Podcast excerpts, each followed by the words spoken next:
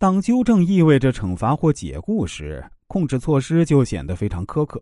因此啊，领导者对控制的看法应该现实一些。有些控制措施对员工会产生消极的影响，领导者可采取措施减少部署对控制的抵抗情绪。首先，强调对部署实施控制的价值，留有余地的标准能够告知部署他们的工作做得好还是不好。标准可把领导的干涉降到最低程度，并且只要符合标准，就允许对工作方法进行选择。其次，避免武断的或惩罚性的标准。部署们喜欢那些根据以往的记录确定的标准。我们的记录显示，一天完成一百五十个是多数人都能实现的标准。建立在分析，尤其是时间研究基础上的标准更受欢迎。让我们把这项工作定为一小时或两小时，以确保标准的合情合理。与我们不得不把生产效率定在一天一百七十五个标准以上这句话进行比较。再次啊。控制标准要具体，尽可能用数字表示，要避免类似的解释提高质量、增加出勤率。相反，要把具体目标数字化，比如在以后六个月中缺勤不得超过两天，或者把浪费的比例从百分之七降到百分之三。第四，目标的作用是为了改进，而不是惩罚。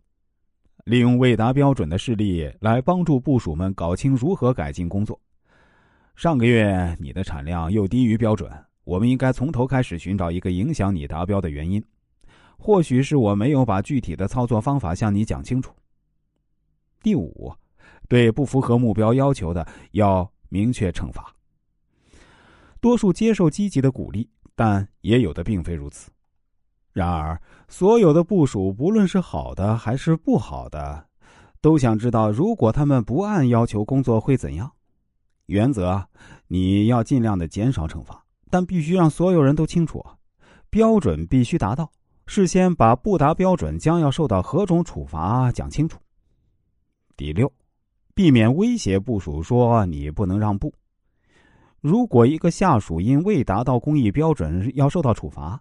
你要把处罚原因和时间讲清楚。如果四月一号前你不能把产量提高到一天一百五十个，你将被处罚。不能说你如果不能尽快符合标准，你将自讨苦吃。如果你要提出具体的警告，事先要搞清楚公司是否会支持你。第七，在控制措施的运用中要坚持一致性。如果已经制定了适用于几个员工的工作标准，你就应该严格按标准行事，而不能说你将使人人满意。如果觉得的确有个别例外情况，那你一定要把例外情况解释清楚。